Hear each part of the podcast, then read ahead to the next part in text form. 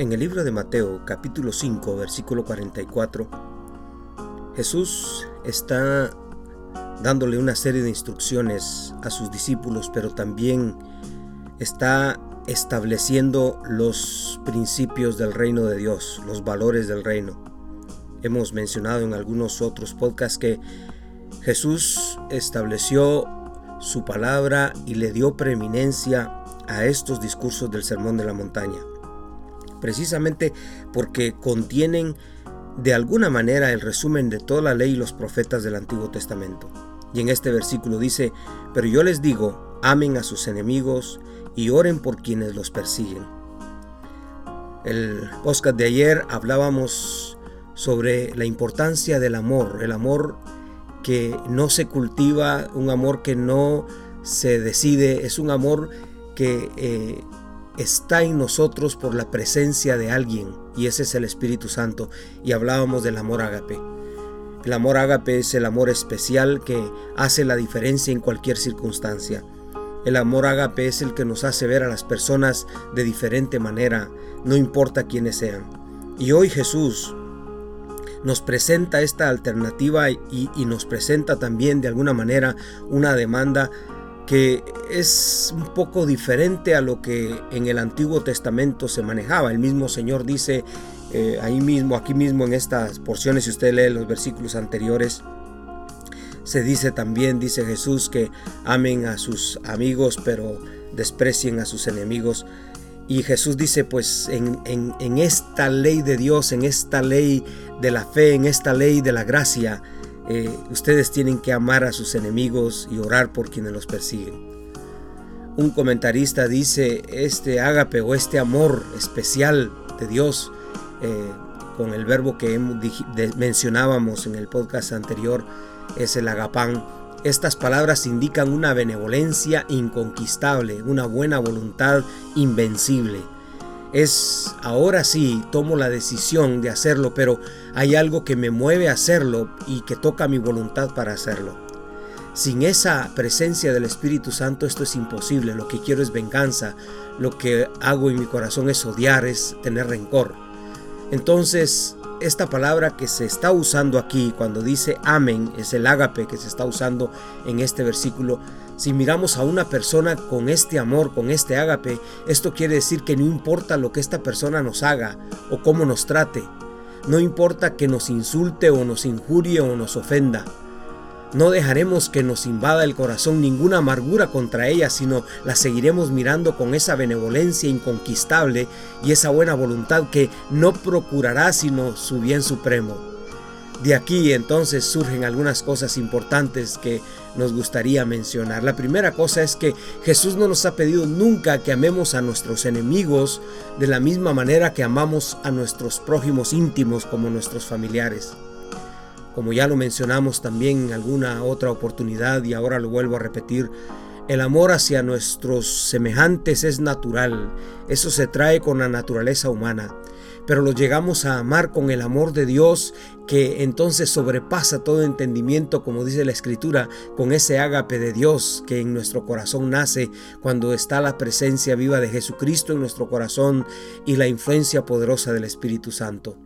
¿Dónde está la diferencia entonces entre amar a nuestro prójimo como a nosotros mismos y amar a nuestros enemigos? Definitivamente el caso es que nuestros familiares no podemos evitarlos no amarlos pero a los enemigos sí podemos evitar amarlos, porque son nuestros enemigos, nos hacen daño. Entonces la naturaleza normal del ser humano es ponerse en contra de los que nos hacen daño. Es parte también de la naturaleza humana de defenderse, de evitar que le sigan haciendo daño.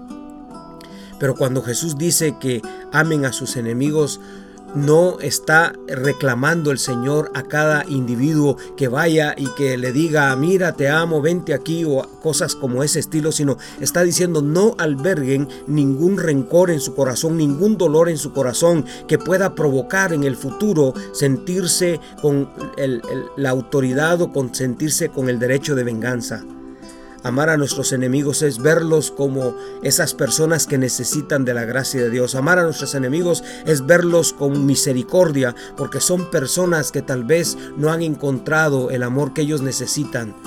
Recuerden que hay muchas personas que son eh, eh, eh, víctimas de las circunstancias y se convierten en victimarios después. ¿Por qué? Porque ellos aprendieron a ser malos, ellos fueron dañados desde su, niñez.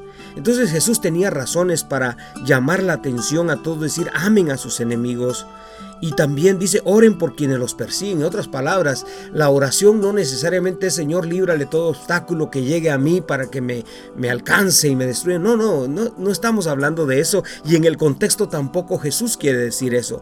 Está hablando, Señor, hazle cambiar su entendimiento, hazle cambiar su manera de pensar. Me quiere perseguir, me quiere dañar. Cámbialo, Señor, transfórmalo. Y este es el ejemplo mismo del apóstol Pablo. Cuando el apóstol eh, venía en contra de los cristianos, yo no dudo que los cristianos estaban orando. Y de hecho, cuando Jesús dijo esto, los discípulos tomaron muy en cuenta eso y ellos oraban por sus perseguidores.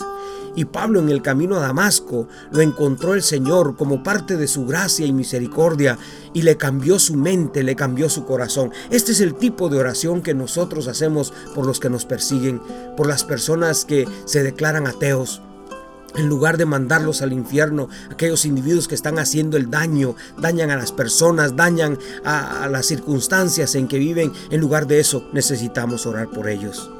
Qué diferencia, ¿verdad?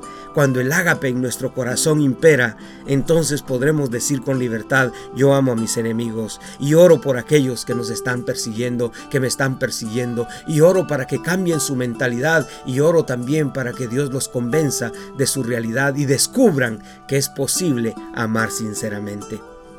Amigos y amigas, hermanos y hermanas, esto es solamente producto de la presencia de Dios en nuestro corazón, el amor genuino. No intenten amar por sus propias fuerzas, porque nadie lo va a poder hacer. Ore conmigo. Padre, en el nombre de Jesús, te agradezco tu presencia en nuestro corazón. Te agradezco por tu Espíritu Santo, porque este ágape especial, Señor, no es mi decisión personal. Es tu presencia en mi corazón. Y ya en esa presencia, Señor, yo tomo la decisión y la enmarco dentro de esos principios del reino para hacer lo que tú nos pides. Señor, en el nombre de Jesús, bendecimos a los que nos están escuchando y aquellos también que se pueden burlar o se pueden reír de tu palabra. Cámbiale su mente y bendícelos para que puedan conocerte. En el nombre de Jesús te lo pedimos. Amén y amén. Que el Señor los bendiga. Les habló el pastor Leonel de León.